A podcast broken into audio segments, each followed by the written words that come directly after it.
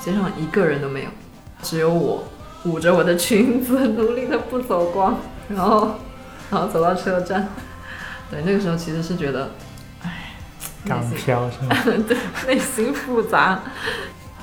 做记者就是当时，嗯，怀着一些很天真的想法，就是说，啊，我我我有这个大陆大陆学生的这个身份，然后又是香港的记者，那我是不是可以，呃，为两边的这种裂痕，呃，去做一些弥合的工作呢？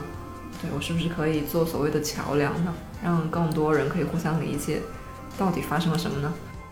这个故事的最后呢，是他在一个深山的养鸡场里面。去确定了自己其实不想要从事呃科学或者是医学这样的方向，而是要去做一些真正的可以改变世界的一些东西。就是他最后选了教育这个方向。书本里面的世界非常的宽广，但是它也有非常多所谓的不接地气的地方存在。这个不接地气不是说他们精英主义或者是怎么样，而是说它缺乏了太多生活和工作的细节，因为它是一种概括。一种自己生活经历的提炼。当我们真正去经历这些细节的时候，这些生命里面的细节的时候，你才真正能感觉到是什么成就了我和我身边这些人以及我在做的事情。我会觉得，我想要去支持这些有迷茫、有困惑的人，让他们在森林里面能够看到一颗启明星。欢迎收听新一期的标准答案，我依旧是那个口条不顺的主播 Ted。那么今天来做客的是一位重量级嘉宾，他是我的 leader，也是风变 IDP 项目的项目总监杜杜。杜杜呢是几年前招我进来的面试官，呃，是我觉得内心坚定、温和却有力量、相处起来非常舒服的女性朋友。那我们在这几年间呢，也见证了许多彼此的成长。那么，请杜杜先来跟大家打声招呼吧。嗯哈喽，大家好，我是杜杜，木土杜的杜。对，嗯，可能大家还不认识我，因为我平常都在大家能够看到的各种社群里面潜水。呃，我是 IDP 项目的负责人。好，那么这次呢，找杜杜是想聊关于行动力的话题。那相信许多人都有过这方面的困扰。尤其我自己作为一个内容创作者的话，通常 deadline 是第一生产力，不拖到最后一刻是绝不交稿的。那虽然杜杜自己不太想聊这个话题了，但其实他私下里会跟我们分享自己是如何从一个行动力低下变成一个行动力还 OK 的一个状态。那么他没有低下啊，你自己说的。那那他自己呢，也是经历过一个从媒体从业者到创业公司管理者的这么一个身份转变。所以呢，他在一个提升团队执行力上呢，相信也是有一些心得的。相信他这一次的分享会能给我们带来一些启发。好，那么首先请杜杜来简要介绍自己的一个职业经历吧。现在是面试开场是吗？嗯嗯，大家好，我是杜杜，刚刚已经介绍过了。嗯，我的职业经历其实是很简单的啊，呃，因为硕士的时候我在香港上学，所以啊读的也是新闻。嗯，然后在毕业之后呢，我就在香港的一家本地媒体留下来做记者，然后主要的方向呢是财经向的人物专访，对，当然采访的都是那些西装革履的大佬，嗯，然后在呃做了两年多记者以后，其实当时对于也是对于自己的 IDP 吧，对于自己的职业发展有一些困惑。啊，这个可以待会儿再聊。然后，对，那个时候就转变了自己之后发展的方向，然后就想说先回深圳，要找一个有意思的工作做做看。对，其实其实是误误打误撞来了丰变，也是我面试的唯一唯一一家公司。对，然后就从一六年来丰变到现在已经这么长时间了。对，然后在丰变呢。也做了好几个项目了，就是从小课，然后再到，呃啊，最开始的书院，再到小课，然后再掺和了一脚 Python 小课，然后最后现在到 IDP，还是年龄是本组最大，但是经历可能并不是我们项目组里面最丰富的。对，其实只有两份工作而已。好，那我先想问一下杜杜，你在香港做记者的时候是怎样的一种工作状态呢？在香港做记者的时候，啊，其实其实说起说起说起做记者，我就想起我应聘成功的那一天。我那天，嗯，好像我印象非常深刻呢，是因为首先我是看到那个公司在海边，在海边，然后我觉得挺开心的，对吧？毕竟 在哪个海啊？在贼鱼冲是哪个海啊？哦，我也不知道。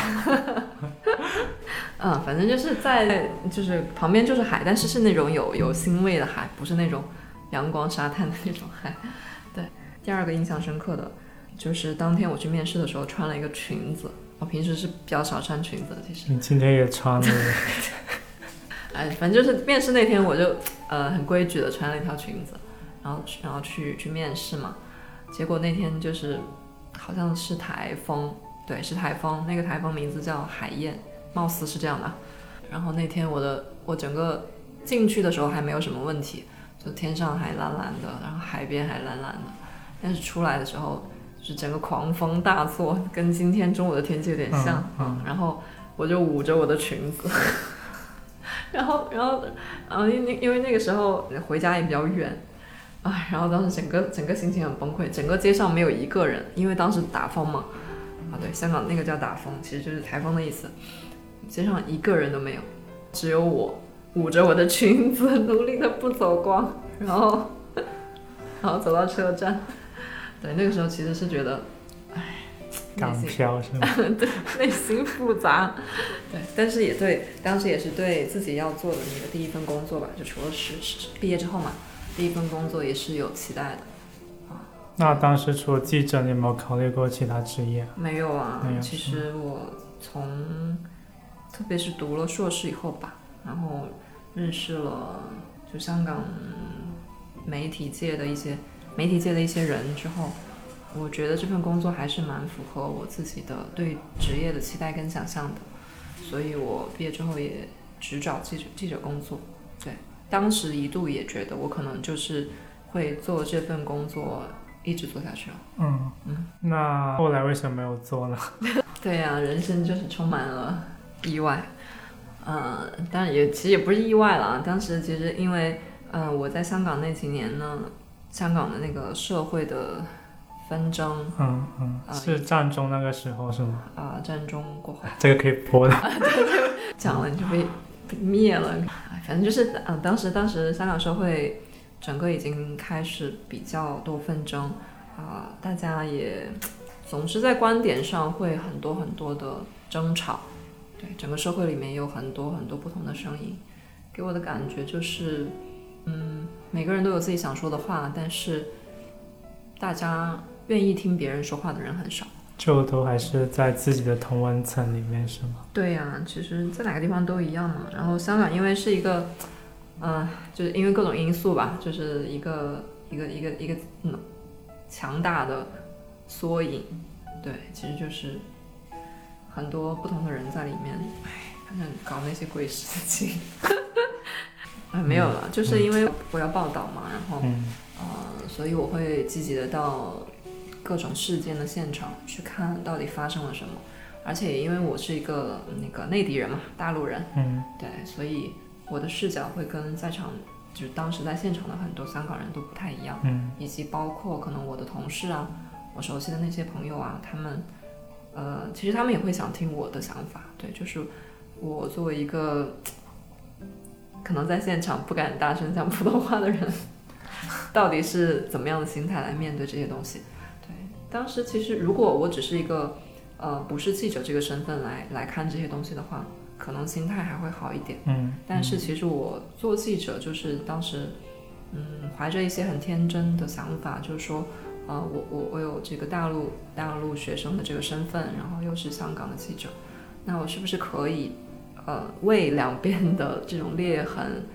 呃，去做一些弥合的工作呢？对我是不是可以做所谓的桥梁呢？让更多人可以互相理解，到底发生了什么呢？但是我后来 就这个想法很显然是不成立的。就算是我身边亲近的朋友，他们也只是基于对我的信任来说，哦，他们他们有一些不同的视角，对，但是这个并不是一种好的讨论讨论事情的方式吧？对，所以其实最后是挺沮丧的，觉得我做不了什么，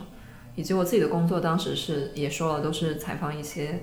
呃财经界嘛、商界的一些人，那嗯，某些时候也会觉得挺失落的，因为觉得自己好像在写线稿啊，就是这这个词的意思就是软文，觉得自己好像就是在给某些公司打 call，然后。然后，尤其是我们当时做了一个红酒威士忌的那种、那种、那种公司的报道吧，然后我自己觉得写的非常的烂，非常糟糕，但是最后 读者反响非常好，然后就就是那那个是我可能少数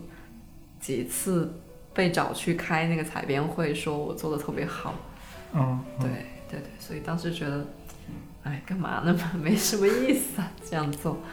对，那我还不如去当一个广告公关呢，对吧？赚的钱还更多。嗯。香港做记者是很惨的，大家知道吗？就是，嗯，大概是可能十年前、十五年前吧，香港记者的起薪大概是一万块。对，当在当时，呃，零二零零几年啊，就是那个时候，而一万块的薪资，毕业生应该算非常 OK 了。但是其实在我毕业的时候。就已经一一一一几年了，对，那个时候还是没有任何涨幅，但其实整个香港的生活成本啊，呃，那些东西都已经发生了很大的变化了嘛。我当时租一间房子要四千块，而且只有四平米，二乘二，大概反正就当时主要其实主要是基于对自己职业可以职业上的期待，呃的幻灭，对，然后对于自己可以究竟可以做。做什么样的事情，呃，做有什么样的影响，有了一种怀疑吧，对，然后最后其实就选择了裸辞，对，就也直接拖着行李箱离开了香港，嗯，因为可能觉得自己在香港想要做的事情就是做记者吧，对，然后所以如果不做记者的话，啊，也也有当时跟呃家人的一些考虑嘛，所以最后就选择回深圳。那为什么你后面选择到了深圳，不是到了传媒更发达的北京或者上海呢？哎，这个能讲吗？因为我觉得在大陆没必要做媒体。嗯。就当时你已经觉得不想走媒体这条路是吗？对对对。嗯，当时是不想走媒体这条路的。但是其实哦，其实我有很多在香港做记者，嗯，也不算朋友吧，就是认识的人，他们回到大陆之后还是。从事了媒体相关的工作，也有他们的烦恼吧，对，嗯嗯，但是也一路做下来了。所以，如果听众里面有像做记者啊、做传媒的朋友，也要坚持你们的理想，对，不要灰心吧，就是，嗯，还是要还是要仔细的去看，对，就是课程里面讲的那些，我觉得是有用的，对，还是要去看究竟这个行业里面发生这些什么，对。好，那我稍微回到行动力这个话题上面。啊，那我想问嘟嘟，你那几年做记者的时候，会经常出现脱稿的情况吗？你自己有没有一些方法去克服？我根本没有没有克服过，因为因为就是每一次都会脱稿到最后。我们是周刊嘛，然后呃就是那种一本的那种，然后每周会有一个 deadline，就是我忘了是周三还是周四的凌晨两点。因为两点之后我们就要就是要送去下印厂啊什么那些东西的。啊，然后我每一次都是到到基本上就是到主编已经催我催的没办法了，对，然后然后可能就是晚上十点九点那个样子才给到主编，然后他去改，改改完之后就是，然后很多东西也需要我再去再去修改嘛，对，基本上每次都是这样的，很惨的当时，不过当时比较年轻。所以熬夜也觉得没什么，现在所以你现在才病得这么严重吗？是是是，就是当时在香港的时候，一个是熬夜，然后另外一个是生活习惯不太好，然后吃饭，因为我不太习惯喜欢香港的饮食，就吃饭基本上吃麦当劳吃的比较多。嗯嗯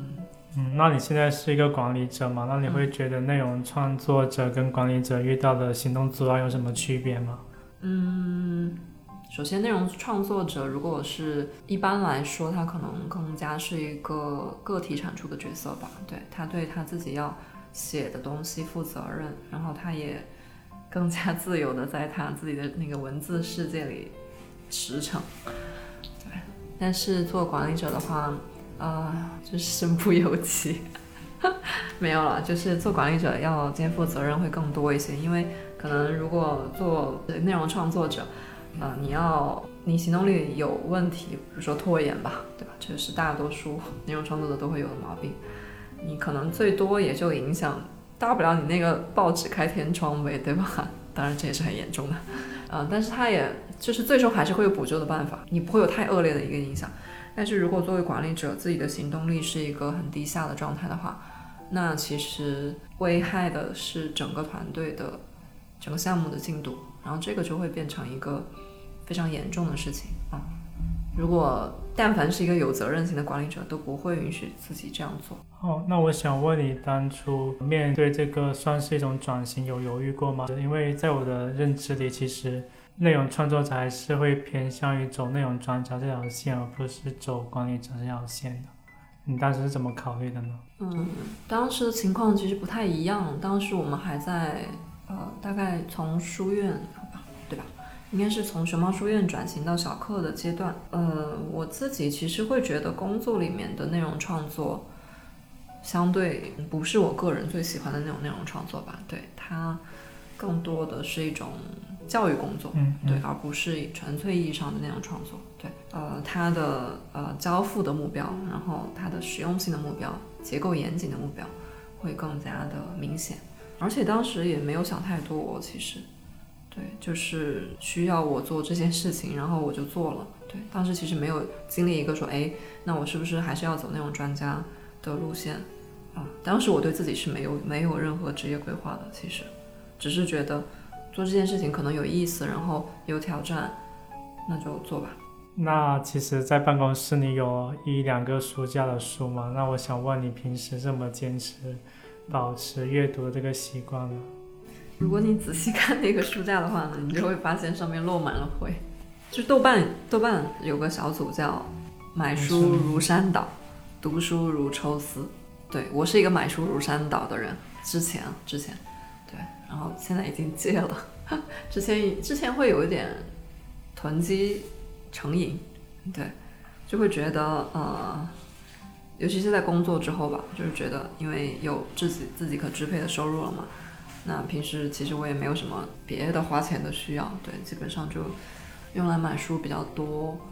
然后那个时候呢，呃，我自己个人是当时是有一点囤积癖的，就比如说同一个作家我喜欢的不同的版本。啊，不同的译文，对，然后这些我都会买齐，对，但这种就放在公司其实没什么必要，因为，嗯，这这这这更加是一种收藏吧，就不是不是阅读，其实，啊，然后现在，然后那个书架买了之后，其实也只是真的就是用来放书而已，我没有在上面取太多的书看，一个是里面其实很多书我已经看过了，我只是为了买不同的版本，然后另外一个是，其实在买书的那段时间。我看的更多的书反而是那些所谓的工具书或者是实用主义的书，因为当时觉得自己有很多东西要学嘛，包括是啊什么教育理论啊，然后一些管理啊，什么领导力呀这些，对，都还当时看那些看的比较多，所以其实也没有怎么看书架上的书。嗯，我现在看来，现在看来，当时那种囤积的爱好，其实对于阅读来说是没有什么帮助的。对，就像刚刚说，它更多是一种收藏，也不值得提倡。如果你是想阅读的话，对，没有必要这样做。因为我现在其实，呃，现在是每天都会看书的，每天一般是通勤的时候会看啊。比例的话，大概可能百分之七十是用，其实还是用手机看，对，就是电子书。平常会用的几个 app，如果大家感兴趣的话，也可以推荐。呃，百分之三十是纸质书，因为现在其实国内的出版社也出了蛮多好。方便携带的那种，呃，类似文库本或者是纸质比较轻的那种那种书，带着也蛮还蛮方便的。只是深圳的地铁上基本上没有什么看书的人。有啊，都是看小说的呀。哦，对对对对，就是手啊，对对对，就是我有一个癖好，就是看别人对对对，看书我也有。对，我会看别人的那个，就是前后左右的人到底在都在看些什么。一般呢，我会分为几类，有一类呢是呃看头条，然后微博这种就资讯类的啊，这种比较多。然后还有朋友圈，朋友圈很搞笑，就是大家会他自己也没有注意到，就是他会放大别人的照片，然后一起放大。是，对。然后第二个是第二种呢，就是看小说啊，然后基本上都是那种第一百三十一章。龙傲天大战 那种，对对，基本上就是那种玄幻类的小说吧，就是起点中文网的那种小说。对，哦，我想起来一件很有意思的事情是，嗯，当时我也是在地铁上，然后我旁边有一个女孩子，感觉她情绪有点低落，然后我就 不经意的看了他一下，然后看到他手机上其实是印象笔记，然后一一个很熟悉的界面嘛，然后他在里面写就是。他的标题是为什么我会伤心？啊，对我当时就觉得啊，然后就看了一下，就对偷看了一下他，然后他写的其实是说啊，他有自己想做的事情，但是他的父母，然后可能他的其他家人都不是非常接受，会强制他去做一些他们长辈觉得更更对的事情，他就觉得这样会让自己啊不太好。对，就是其实是写的写的是一个情绪日记啊，就是。哎，这个可以写进 IDP 的剧情，很有画面感。对我当时会觉得，这女孩子其实我会觉得她蛮棒的，因为就是会这样认真对待自己的情绪和和和和反省。对，会会反省说到底发生了什么，她应该，我相信她有解决这种问题的能力。就是我本来就是想给他一些鼓励的，但是我又觉得太突兀了，而且我是偷看的，所以我只能默默的祝福他。对，希望他现在已经开心起来了。哦又扯远了，又偏题了。那那回到刚刚问题，你觉得要怎么养成阅读的习惯呢？嗯，首先我觉得是要区分一下，你是想要养成阅读的习惯，还是想要养成学习的习惯？对，因为书是一种呃阅读材料，也是一种学习材料。对我在我的认知里面，这两者是不一样的。对于我来说，阅读更多的是满满足自己的一个呃文学，或者是。摄取更多知识类别的一个趣味吧，对，不管是文学啊、科学啊，这些都是。所以说，如果想要养成阅读的习惯，你一定得找到自己阅读的乐趣，就是知道自己喜欢看什么样类别的书，然后啊，你喜欢哪些作者，对这些东西是很重要的。但是如果你是想要嗯提升自己动机更多，或者是想要补足某些短板，这样的动机更多，我觉得这是学习。那学习如果它，我觉得它有一个很大的误区，就是读过等于学过，啊，这个可能也是大家，我不知道大家会不会有这样的一个啊习惯，就是读过阅读这件事情，其实真的就只是浏览，对。但是你想要把它内化成为呃你你想提升的那块能力的话，对你还是要好好的学一下 IDP 里面的那些知识，因为因为这个东西是跟学习科学挂钩的，一个人如何学习，其实是有专业的。呃，那个学术领域在做研究的，它跟阅读满足自己的趣味是不太一样的两件事情。那我再说一遍，如果想要养成阅读的习惯，你得找到自己喜欢什么，对你享受什么，你在阅读这件事情中。但是如果是想要养成学习的习惯的话，就要认认真真的给自己制定学习计划了，就是按照 SMART，按照那些目标制定的原则去给自己规定怎么学，学习学习方式是怎么样的。然后学习验收的标准是怎么样的？最好还还能有一个反馈，对，有找到一个反馈者，然后让你的东西学到的东西真的能够在，呃自己的生活中用起来，这个东西才是最重要的。对，可能读书只占学习的百分之二十甚至以下，对，这是我的看法。好的，那你安利一下你最近在读的一本书吧。最近在读的一本书，其实是我之前。呃呃，这本书的名字叫《给青年诗人的信》，是里尔克，对，是里尔克的一本小书，嗯，也很薄，然后是冯志先生翻译的，对，译文也非常好看。那其实这本书我从书架上拿下来的 原因是，是因为我之前面试的时候碰到一个，就是我通常会问到的一个问题是，呃，对方就是面试者会怎么样去，嗯。应面对自己的压力和低潮期，对，然后那个面试者其实挺出乎我意料的，他说他是通过看里尔克的这本《给青年诗人的信》，然后认为就是好像他说他当时表达的好像是说看到了自己以后其实路还长，就大概是这个意思吧。对，然后走出走出了这种低潮期，对，所以我又又把这本书拿出来再看。目前因为这本书很轻，可以带在带在路上看，确实是一本。能够跟我产生很多共鸣，然后也能够安抚我的一些焦躁的一本书，对，也推荐给大家。嗯，好，好，那你刚刚谈到面试嘛，我就顺便问你下个问题，那你是怎么从面试中判断一个人的执行力是怎么样的？其实呢，你们的郑老师之前给我这个问题的时候，我有点不知道该怎么回答，因为就是我并没有把行动力作为一个或执行力作为一个我呃。选择考察那个候选人的一个标准，对，呃，因为这个东西我还是会就是分散到更加落地的一些东西上去，而且就执行力还是入职之后才更好判断，是吗？其实是的，对，因因为一般就是到我这一面的同学呢，都是前面已经有过一面的，那他的可能工作能力上一般是会呃收到一个相应的认可。才会到我这边嘛，所以我其实会更加注重，嗯，我这里就直接讲我面试的时候会注重什么吗？哦，想来公公司应聘的可以认真听一下。嗯，对，就是我其实会比较注重面试者的品格啊，这个说起来很虚，但是我认为这个真的是能够跟我们共事的一个非常重要的标准啊。我希望我们的就是加入我们团队的小伙伴是。具有，呃，诚实。对，首先他表达应该是很坦诚的，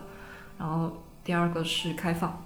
他对于他不了解的事情，应该是一个呃好奇和拥抱的态度的，然后第三个是知行合一，就是他说的跟他做的应该是能够吻合的。对，因为太多的人其实，因为我们是封面是在线教育公司嘛，就就是现在也算是风口，所谓的风口上的猪了。对，所以太多的面试者都。觉得这个行业有前景，很火热而来，但是就是觉得很火热，感觉有兴趣，跟你真的愿意做这件事情之间是有很大的差距的。就这个，这个我会最最看重。然后接下来其实就是，嗯，比较普通的思维清不清晰，然后我刚刚说到的，他能不能够应对困难跟压力，他是怎么去应对这些低潮期的，还有他的学习能力怎么样，他能不能够快速的。学习新东西，或者是把自己过去的东西不断的发挥到最好。因为我们是做 IDP 嘛，所以我会很注重对方他对于自己的成长有没有一些思考，有没有和有没有相应的行动。对，然后关于业务成果那些是必然要问的了。就比如说，嗯，会问你过去上一份工作最满意的工作成果是什么呀？然后他说了之后，一般他就会讲数据嘛。然后讲了之后，我就会问他他是怎么做出来的。然后他承担的是什么角色？他在这里面遇到的问题是什么？他怎么解决的？对，就是面试官会问的问题而已。嗯，如果大家想想要加入封面的话，学好 IDP 很重要。那你其实会觉得新人最重要的能力是执行能力吗？我看到这个问题的第一反应其实是，就是老人更加是想的太多，做的太少。因为老人已经有了自己的经验，然后也有思维惯性，对，有惯性，而且老人他自己想要的东西也会更多一些，所以他更加会想的太多，做的会太少。反而年轻人有那种莽撞，初生牛犊不怕虎，就是不知道自己要干嘛，但是就是要干，反正就是就是就是这种冲劲吧。就这种冲劲之下，一般来说执行力是 OK 的，就是其实新人的执行力是相对 OK 的。如果新人的执行力都不 OK 的话，那我也不会 录取他。其实更重要的，对于新人跟老人都非常重要，尤其是新人要从一开始就培养一个好的习惯吧，就是自省。然后你可如果可以应对到 IDP 的课程的话，那就是复盘嘛，对，就对自己的一个观察、梳理，对过去的一些一些反思，然后去制定自己下一步行动的计划呀。当然就是这些东西，对，这些是非常重要的，因为。因为在我我我们会认为在或者我吧，我认为在职场里面，你想要成长的好，发展的好，很重要的一点是你知道自己是一个什么样的人，对，要你知道自己要什么，你知道自己擅长和不擅长的东西分别是什么，对，这个会，如果你这个东西是很清晰的，或者至少是越来越清晰的，那其实你受的那些苦，对对吧？就是大家其实都会有一些困难的时候，嗯，都真的会成为你的养料吧。对就是你会真的成为自己想成为的那个样子。就是那我们前阵子我们团队是其实是没有把记日报这件事看得太重要的。就是你会觉得记了日报之后对自己是很有收获的，你能和大家分享一下吗？其实我之前因为这几年做管理嘛，然后对于自己的时间 其实比较惭愧了，就是我的时间管理之前做的并不是非常好。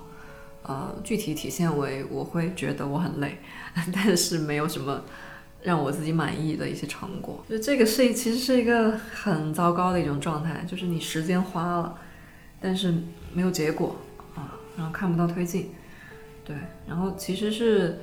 我当时又是陷入了一种非常忙碌，然后就身体也会有一些报警的时候啊，跟跟跟两个朋友吃饭，讲到我自己有多累多累的时候，其实是在吐槽。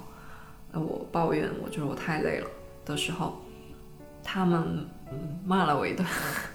我认识的吗？请问？是的，是你认识的小峰。哦。对，然后因为他就是他们会跟我跟我讲说，注意力是需要被保护的。虽然虽然我们团队一直会讲这些东西，然后也认可这些东西，但是真的应用到自己身上的时候，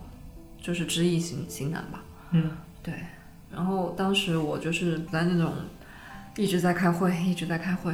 的那种状态里面，可能从早上，因为那段时间其实我还来的很早嘛，对吧？就是我会八点前就到，然后可能一直工作到晚上九点、十点，晚的时候会这样。对，就是感觉一天工作那么长的时间，但是真的真的有什么效果吗？可能也就是没有没有意识到自己的时间黑洞吧。对，嗯，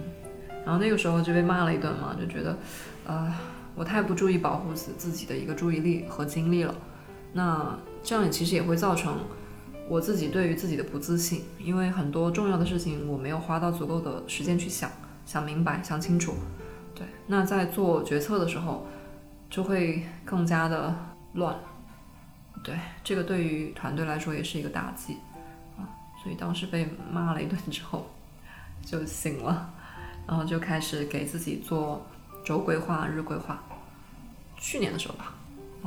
然后在那之后呢，其实其实一开始是非常难受的，就是因为看到自己真的看到自己的时间是怎么样一点一滴被花费掉的，啊，就是都是在开会基本上，然后做一些虚空的方案什么的，但是就是这个东西，日报这个东西，或者说规划这个东西，最重要的其实还是让你面对问题。对，就是你要去面对，清楚的认识到你的时间管理、你的精力管理究竟有一些什么样的问题，并且你不解决不行。对，所以这个时候你才会做相应的行动，然后去真的去改善自己的时间管理。其实真正起作用的并不是那个日报，而是你自己的，就是记了日日报之后对自己的一个心态的调整和目标的调整。对，会把在那之后我会把。保护自己的时间，保护自己的注意力，作为一个非常重要的工作目标来执行。对，所以之后，嗯，也会强迫大家跟我一起记日报嘛。然后现在你们也养成习惯了，对吧？嗯，对。其实我之前是非常讨厌记日报的，觉得这是一个很形式主义的东西。嗯。那其实记了一段时间之后呢，我发现确实是能够知道自己的时间是花在哪里的，也对自己的。做某项任务的一个工时有了更准确的预估吧，就更能更合理的安排工作。所以呢，在这里推荐大家可以尝试记下日报，不要觉得是一个很麻烦的事情吧。那其实呢，我们的日报有在课程的那个时间记录清单基础上做一些迭代。那请嘟嘟来介绍一下他为什么要这样改吧。嗯，就是在介绍之前，我觉得大家一定要。推荐大家一定要把课程的那些工具保存下来之后，一定要根据自己的情况去做自己的适配，我们叫本地化。对这件事情非常非常重要。其实当时嗯，我是做了，应该是做了几件事情。一件事情是除了记时间，然后还要除了记时间段，还要记每一件事情花了多长时间，就是用分钟，精确到分钟。对，就是那种如果你一天六个小时在做，那你就是三百六十。对，就是三百六十分钟，必须精确到分钟。然后针对我自己的话，我其实会把。呃，就是做业务跟做管理有一个分层，啊，做管理相相应的动作其实就是反馈，对，反馈啊、对接啊，以及呃资源协调啊等等，我会把它归为管理动作。嗯，此外我也有一个管理动作表，对，这个东西是我自己的，嗯，自己要对照的一个目标。然后，嗯，在业务的动作上，其实我在做管理之后会发现，很多管理者，包括我自己，都会沉溺于做管理这件事情。但是其实，作为管理者是应该所谓的躬身入局的，就是要还是要就是下田下地耕田，对，就是要到业务里面去了解，呃，实际上发生了什么，而不是只是听听所谓的汇报，对，所以我也会，这个也是我自己从一直到现在为止都想要去持续改进的一个东西吧。然后一个是这个，然后我觉得最大的改动其实是添加了那个反思。一个是每天都会都会进行一个复盘，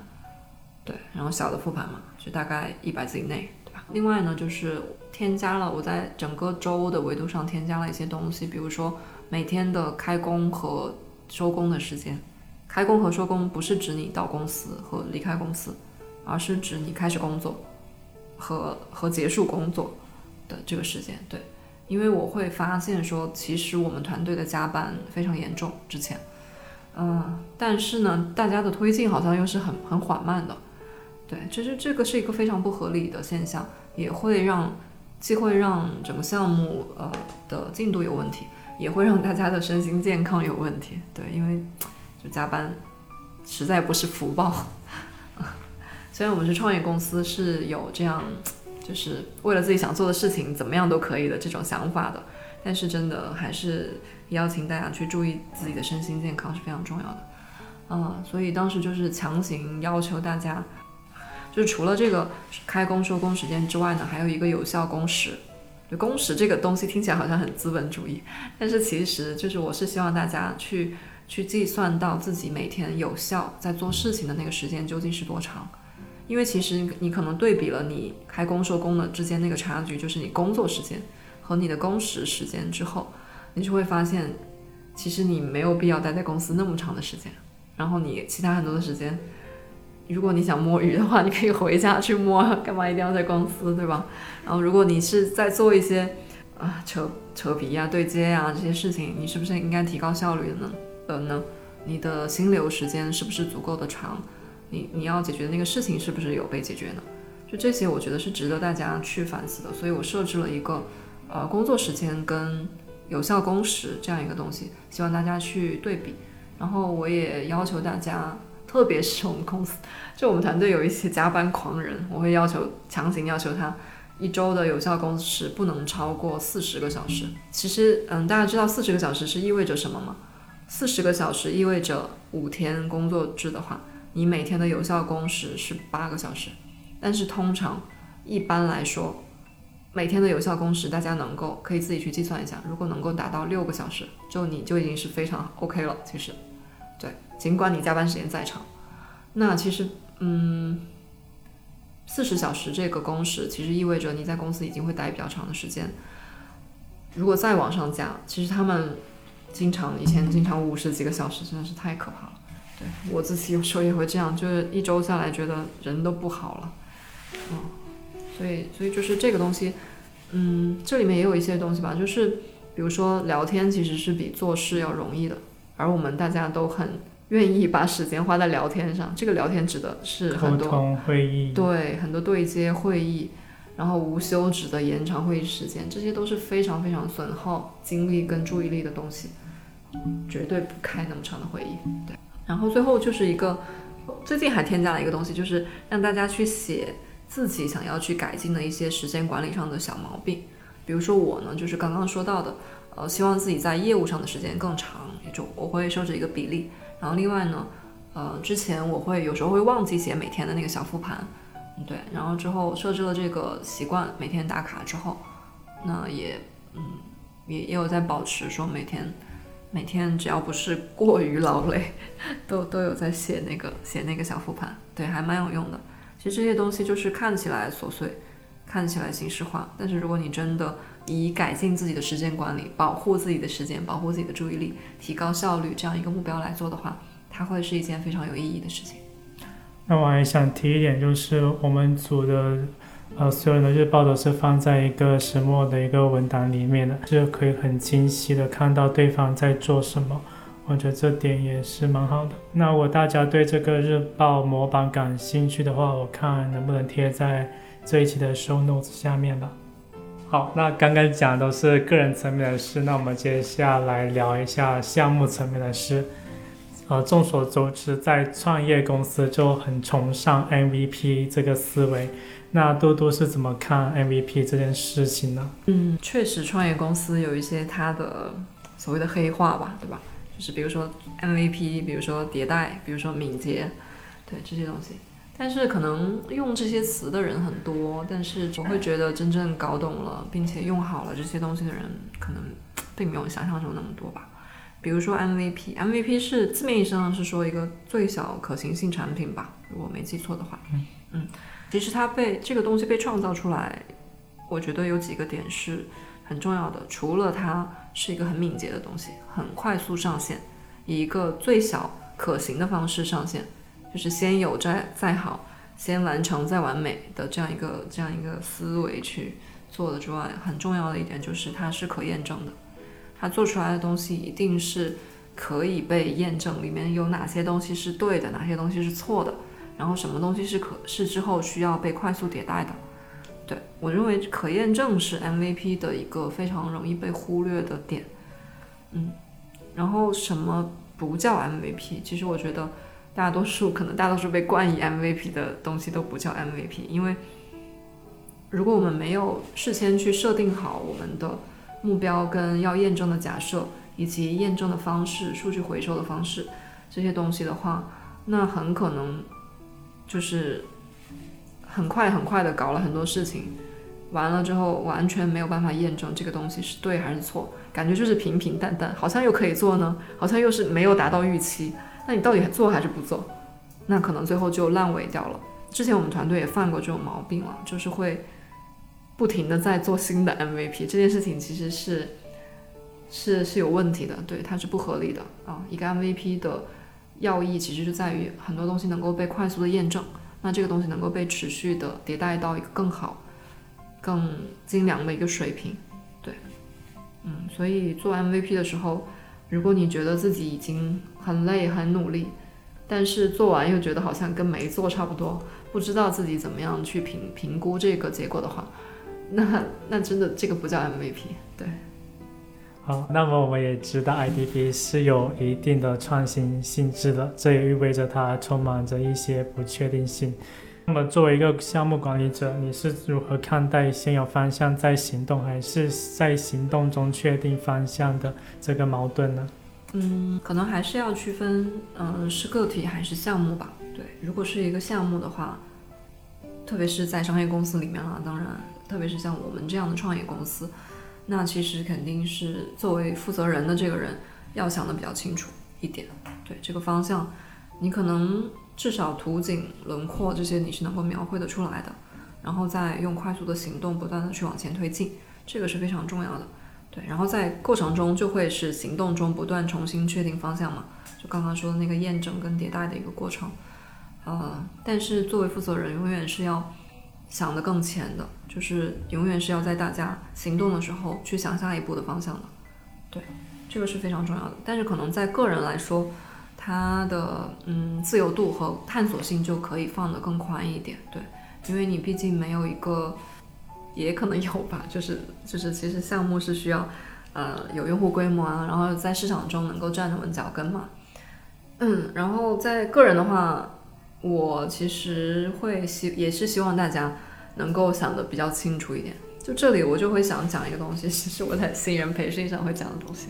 就是嗯，比如说 IDP 这件事情，它就是它就可以适用于这个问题，对吧？是先有方向再行动呢，还是先先行动再确定方向呢？我们也说 IDP 的核心是去做嘛，嗯，对。好，那呃，我们公司有一个，我还要讲这个故事了。我们公司有一个有一个人有一个同事，然后他大学是学兽医的，以动物科学，其实是动物科学，对，嗯，然后我们都有时候戏称他兽医。他当时为什么学兽医呢？我觉得他给了我一个不靠谱的回答。其实他是开玩笑的啦，我觉得就是他们家，他说他们家，呃，有很多做医生的，是医生世家，然后有中医，有西医，就是没有兽医，所以他就学了这个专业。对，反正总之，这个故事的最后呢，是他从动物科学这个专业，在思考自己未来去向的时候，在一个深山的养鸡场里面，不是鸡场哦，是养鸡场啊。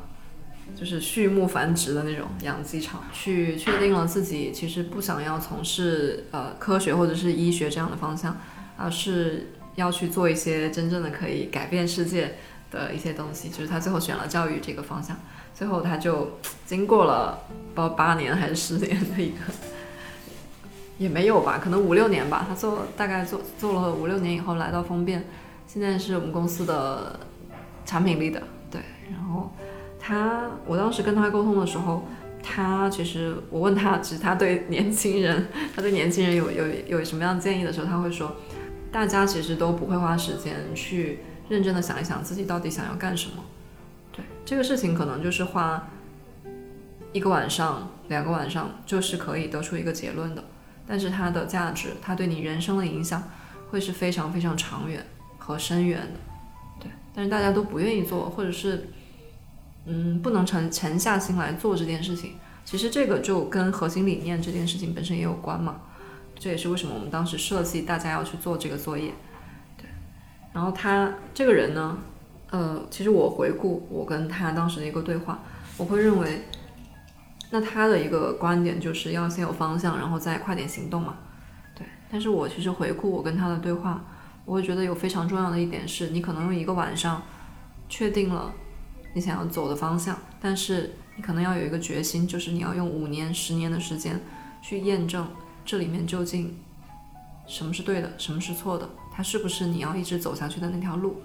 对，然后这个也是，嗯，跟我对话的那位产品力的，对我们公司的，我从他身上看到了一个很坚定的东西。这个问题我算回答了吗？哦，算。嗯，这个产品力的呢，我们都会叫他豪哥了。那豪哥呢，其实是我觉得蛮妙的一个人。那妙在哪里？妙就是很妙啊！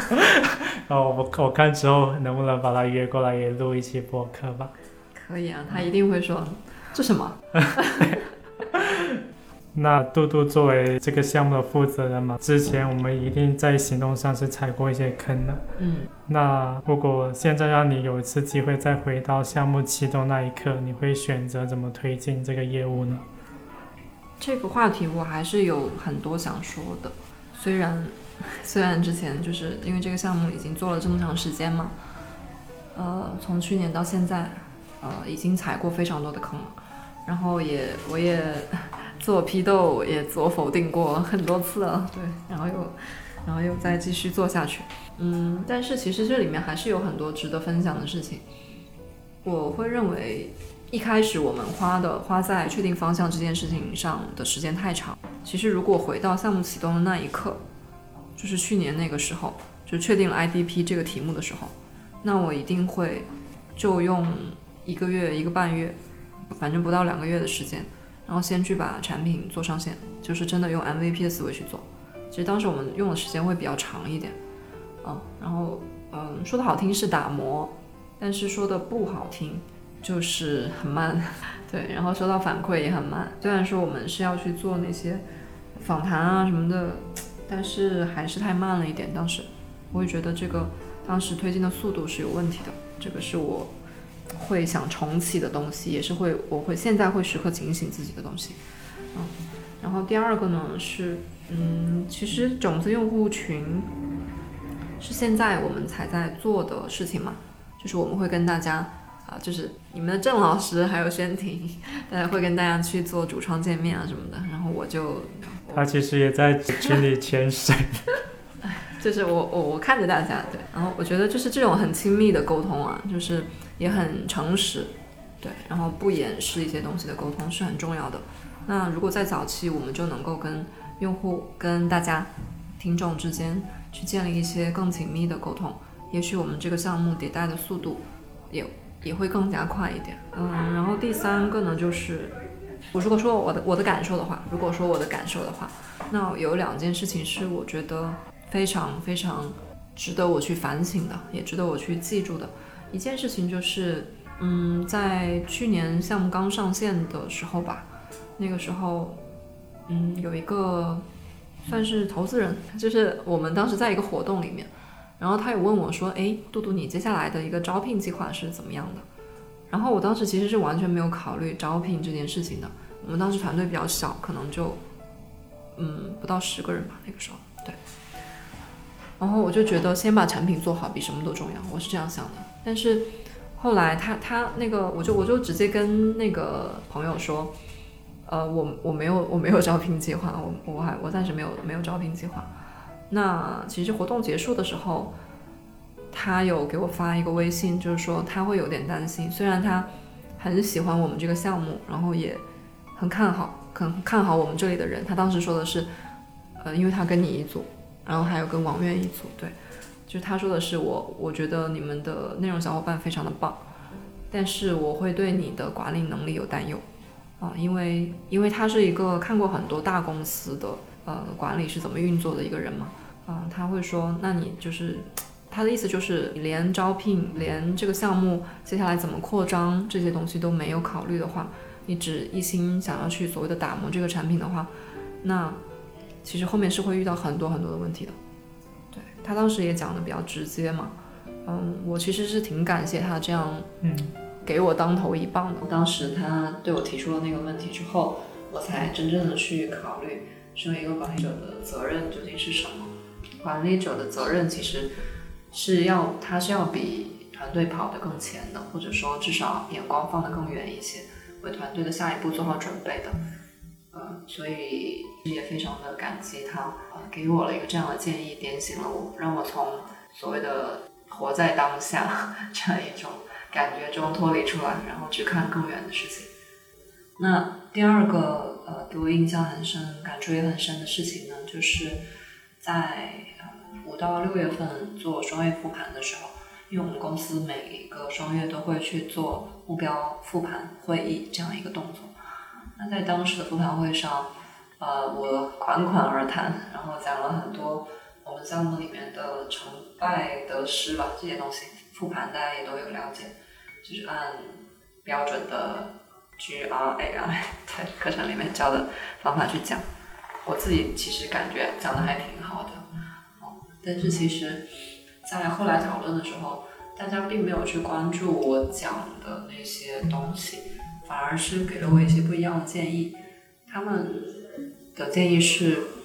或者说他们的批评是。嗯 IDP 这个项目本身是一个创新型的项目，大家对都对它抱有很多不一样的期待，希望它能够在不管是课程设计、产品设计还是运营方法上，都能有一些新的东西出现，让人期待的东西。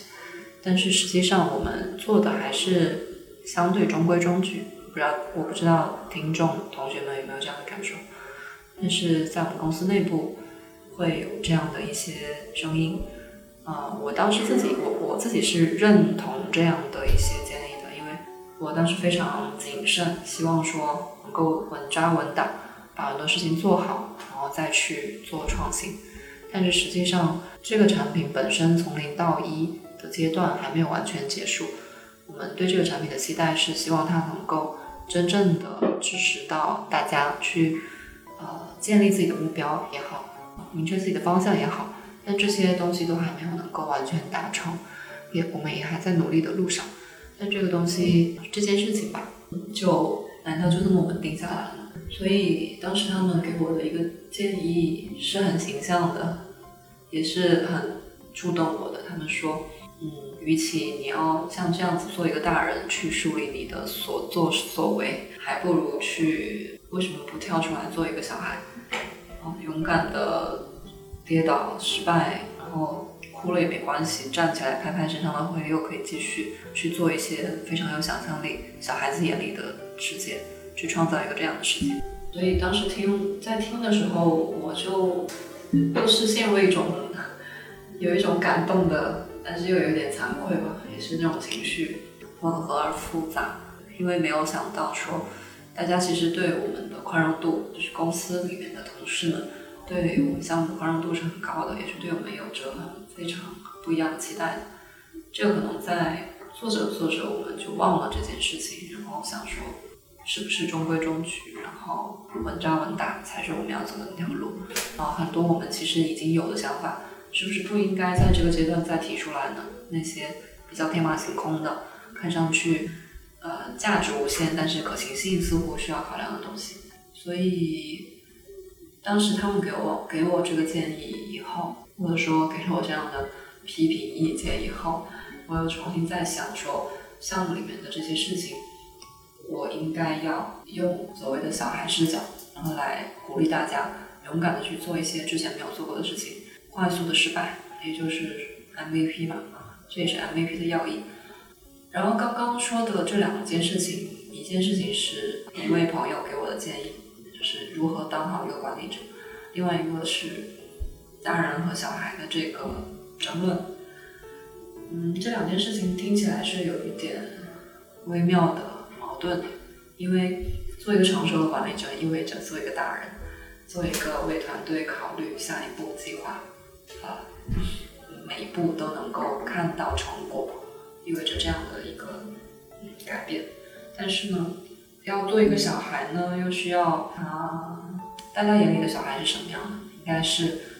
无拘无束的吧？对。但是我怎么样既成熟又无拘无束，并且要带着大家一起把这件事情给实现？所以对我来说，其实会有一些矛盾，嗯，我也会持续的在这种矛盾中寻求平衡吧。其实是一个挺有意思的东西，就像在荡秋千的同时，又要做跷跷板。希望我们好形象的比喻。希望我们能玩玩的开心吧，也希望和我们一起玩的大家也能够喜欢我们的这种做法。阿杜杜，我想问你在封边这几年中，你觉得自己最大的改变是什么吗？嗯，这是一个好问题，然后也是我第二次被问到吧。呃，最大的改变，我还改变蛮多的。如果因为我一些朋友其实已经来封编以后，我们就没有见过了，在在香港或者是在更远的地方的一些朋友。对，如果他们见到现在的我的话，应该会觉得，哎，这个人怎么？被洗脑了，对，可能就是话语里面充斥着 MVP 啊，然后迭代啊这些互联网黑话。但其实我还蛮蛮感激这些年我自己身上的改变的，不仅仅是来到封面，当然来到封面是一个最最重要的一个因素了，就是在这里给了我很多可以思考跟做事的空间，也让我遇到了很多我觉得应该可以一起。共事到，直到我们的愿望能够实现的那一天的小伙伴，对啊，就是这样机会是很难得的。嗯，当一个所谓的商业组织能够给到你这样的空间和给到你这样的伙伴的时候，我是应该去珍惜并且感恩的。这也是我真实的想法。对，当然过程中有很多的痛苦跟眼泪，这也是不可人成长中不可避免的吧。嗯，要说到具体的改变呢，其实。可能最大的改变就是，确实从一个小孩变成了大人。在香港的时候，之前做记者的时候，我真的是一个小孩，想要做的事情很多，有很多不切实际的想法，也觉得自己无所不能，很天真。有没有没有遭受毒打吧？嗯，好像遭受了一下毒打之后，马上就跑回来，然后去做别的事情。我现在依然会有些遗憾，就是我没有把我当时没有把记者这件事情坚持下去。回来之后，刚刚说到了这些空间、这些伙伴，其实给到我的更多是一面镜子吧。一面镜子让我认识自己，也认识世世界是什么样。因为这个世界原本我是一个特别书呆子的人，然后在人际沟通上，啊，虽然我做记者，然后沟通是我的工作，但是我并没有特别的、特别的擅长这件事情。嗯。所以我认识世界基本上是通过小时候，小时候是通过书本来的。书本里面的世界非常的宽广而美好，但是它也有非常多所谓的不接地气的地方存在。这个不接地气不是说他们精英主义或者是怎么样，而是说它缺乏了太多生活和工作的细节，因为它是一种概括，一种自己生活经历的提炼。当我们真正去经历这些细节的时候，这些生命里面的细节的时候，你才真正能感觉到是什么成就了我和我身边这些人以及我在做的事情。这些细节以后有时间可以再跟大家去分享更多。但是确实有有有这些镜子在我身边，让我看到自己其实最想要的是什么东西，我不喜欢的是什么。无论怎样，也希望去达成，也希望去追求的是什么。当这些东西变得越来越清楚，我也变成了一个越来越有生命气息的人。因为之前自己自己还是蛮盲目自信，就觉得呃一路以来至少成绩不错，然后别人对你的评价不错，就连追星也追很成功，就是感觉自己在工作上和爱好上都非常的喜欢。顺风顺水。也没有到顺风顺水，但是就是会喜欢自己，嗯，对，会喜欢自己。但是其实那种对于自我的接纳，也是建立在一些幻想上，比如说觉得自己呃很喜欢阅读，就等于很知道怎么学习，嗯，就是对啊，这其实并不是一回事。我也花了比较长的时间来纠正自己的这种观念，和重新来学习怎么学习这件事情。其实说来挺惭愧的，因为做教育，我认为懂学习是一个最基本的东西。但是其实我是进了封变以后一段时间，才慢慢领会到和去用功的。就是所以说，打破自己的一些幻想，因为看自己的时候，通常会有一些玫瑰色的眼镜，你要摘下这个眼镜，去真正的看到自己。我不喜欢什么，然后那我在做一些选择的时候，可以坚定的说不。我觉得就是学会拒绝，也是我很大的一个成长。我和你们的郑老师都是，其实都是很内向人格的人。然后内向人格的人呢，就会不喜欢拒绝别人。然后不想给别人添麻烦，这个是一个很显著的特征。如果你也是的话，我相信你也能感受到。但是其实学会拒绝跟内向跟外向没有关系，它的它的点是在于说你知道自己真的不要什么，嗯，这个也就是一种自我认知，而这个是非常非常重要的，对于一个人来说，在做选择的时候。你有这种自我认知，很多东西都会变得轻松啊。这个也是我想说的一点。其实我之前来之前，我是一个很很负重的人。对，虽然我说我很喜欢自己，应该是天将降大任而幻想破灭了。嗯，对对对，就这种感觉。在其他方面，在与人相处上啊什么，也会觉得很负重。毕竟比较内向嘛，然后也觉得时常觉得不太轻松，就是生活。但是在这里以后，就是学会了打开自己吧。就所谓的那个开放，我会更加大一些。然后也是刚刚说的，认识了自己以后，学会拒绝，学会接受，学会追求和争取之后，整个人都变得很轻松了。就好像之前都是一直在背着几座大山，也不知道那是什么，反正就是几座大山在走。但是现在突然知道了自己要的到底是什么，于是脚步也变得轻快了一些。这个是我最大的变化。其实说起变化。变化跟不变是一堆永恒的、相对的东西嘛。我们公司是先有英文名的，然后再有中文名封变。英文名是 For Change，就是为了改变。呃，改变其实是我们活着的一种证明。但是我非常感激封变，让我没有改变很多东西。我记得有一次在做管访的时候，那个人就问我说：“你觉得你的改变是什么？”是同样的问题。然后当时我记得我回答的是。我很庆幸的是，我没有改变很多东西，因为虽然说批判了很多自己，呃，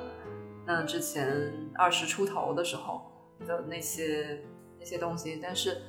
我还是很喜欢当时的自己，从即使从现在来讲，因为那种天真、浪漫、勇敢，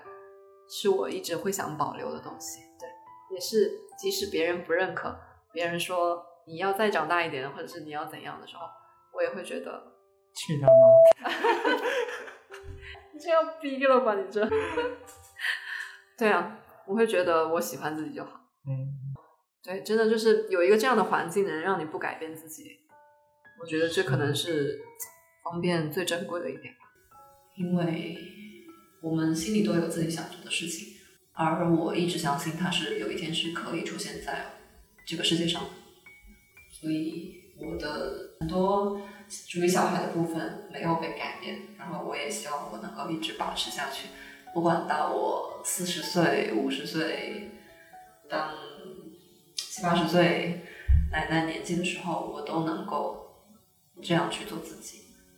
最近不是呃那个美国的自由派大法官金斯伯格，对，她是一个很伟大的女士，去世了，到了八十多岁的年纪还能够去坚持身上的那一份天真的那种人。对我也非常希望我和我珍惜的这些人都能够拥有这样的特权，就做自己自由的特权。好，那就最后我们来升华一下主题。呃，我们其实都对 I T P 这个产品有很多美好的憧憬嘛。那这个憧憬呢，也会随着我们在做项目的过程中，或者根据学员给我们反馈来不断迭代调整的。那最后就请杜杜聊一下你对这个 IDP 教育产品的愿景吧。愿景啊，就是我平时在面试的时候会跟，还有在做新人培训的时候会跟那个面试者和新同学做。所谓的愿景介绍，就是介绍我们想要成为一个怎样的产品，想要改变一些什么样的东西。但是我觉得在这里的话，可能跟大家跟跟你们讲一些更个人的东西吧。就是我作为这个负责人的角色，我到底希望 IDP 成为一个什么样的东西？其实刚刚也回顾了很多我过去的事情，大家可能能够感受到，我其实也是一个。有 IDP 的那个所谓的探索期很长的一个人，对，然后也是会有迷茫，有，但是有很多幸运的成分，让我就是很快的进入了到了一个知道自己要干嘛的阶段，但是这是一种非常幸运的经历，真的，我真的觉得自己很幸运，而且在可能在我看到的那些 IDP 闪闪发亮的人身上，他们也有同样的幸运，这种幸运可能是来自于。他呃年少的时候，他不是单一的在学习，他有机会接触到很多不同的人，可能是主动的，也可能是被动的，所以他对自己要什么是很坚定的。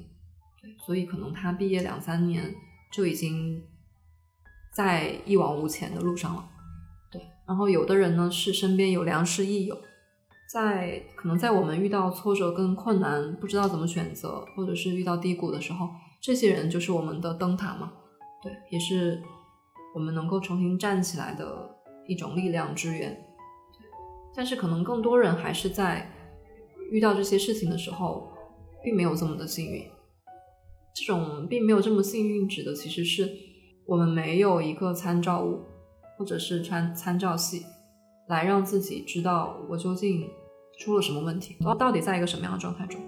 我是感觉说，很多人都是处在一个迷雾森林里面。它并不是一个很明确的说，我挣扎在在海里挣扎，我只要爬上岸就可以了，而是我在一个 看不见路的一个森林里面，我根本不知道往哪走。对，但是这种时候，如果有一盏灯或者是一颗启明星，对，然后你就有有了可以去的方向。对，但是大多数人是没有的。我觉得这是一个很遗憾的事情。因为现阶段大家都知道，我们处在这种信息爆炸的年代，嗯，有非常非常多的好的经验，别人的故事都已经发生过了，但是大家接收到的信息呢，却不能让我们拥有一颗启明星，拥有一个灯塔，反而会让我们更加的迷惑，因为你看到的信息实在太多了，对，而我们又没有，大多数人都没有经，就是接受过这种信息筛选、信息处理能力的训练。对，所以，我当我们被抛到一个这样的社会里面的时候，我会觉得，我想要去支持这些有迷茫、有困惑的人，让他们在森林里面能够看到一颗启明星。对，这个，这个，但是这个东西，我想要强调的是，我绝对不会让自己成为一个所谓的人生导师。嗯，对，我也跟我们团队的小伙伴都是这样去讲。我们我们都是一样的想法，就是人生导师这种东西，是你自己选择的那颗启明星就是你的人生导师，但是不会，我不希望任何人把我们当做一个救星来看待，对，因为我们其实是那个舞台上的配角，这个舞台上的主角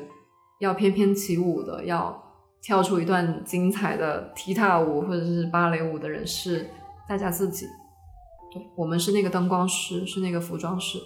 是那个在台下的观众。呃，刚刚说了一些比喻嘛，对吧？森林里的星星也好，舞台上的明星也好，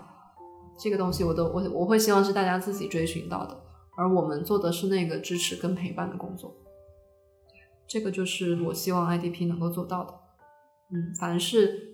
需要得到支持、需要得到陪伴，然后需要别人听他讲什么、需要被看到的人都能够有我们吧。好。那就希望大家都能找到属于自己那颗启明星，自己最终也能变成一颗能够照亮他人的小星星。对啊，这个是很重要的。我们之前，嗯，可能大家会把我们的主创当老师，对吧？就是你们都是叫老师什么的。但是其实我不知道你们之前有没有跟大家讲过，就是我们也从大家的身上学到和收获了非常多。对我觉得这个。这个这个这个还不是三人行必有武士的一个概念，而是，嗯，我相信每个人的身上都带有一个自己的世界，这个世界对于他人是有意义的，也是有启发，也是会有启发的。对这个事情，你们可能听到播客的你们已经是至少是 IDP 团队的小星星了。嗯嗯，好，那我们这期节目也差不多了。呃，非常感谢杜杜能够这么坦诚跟我们交流吧。那相信大家也能够从他的叙述中，对我们会越来越有信心，会相信我们能够在他的带领下，把 IDP 这个产品做得越来越好的。那这期节目就到这里就结束了，我们下期再见，拜拜。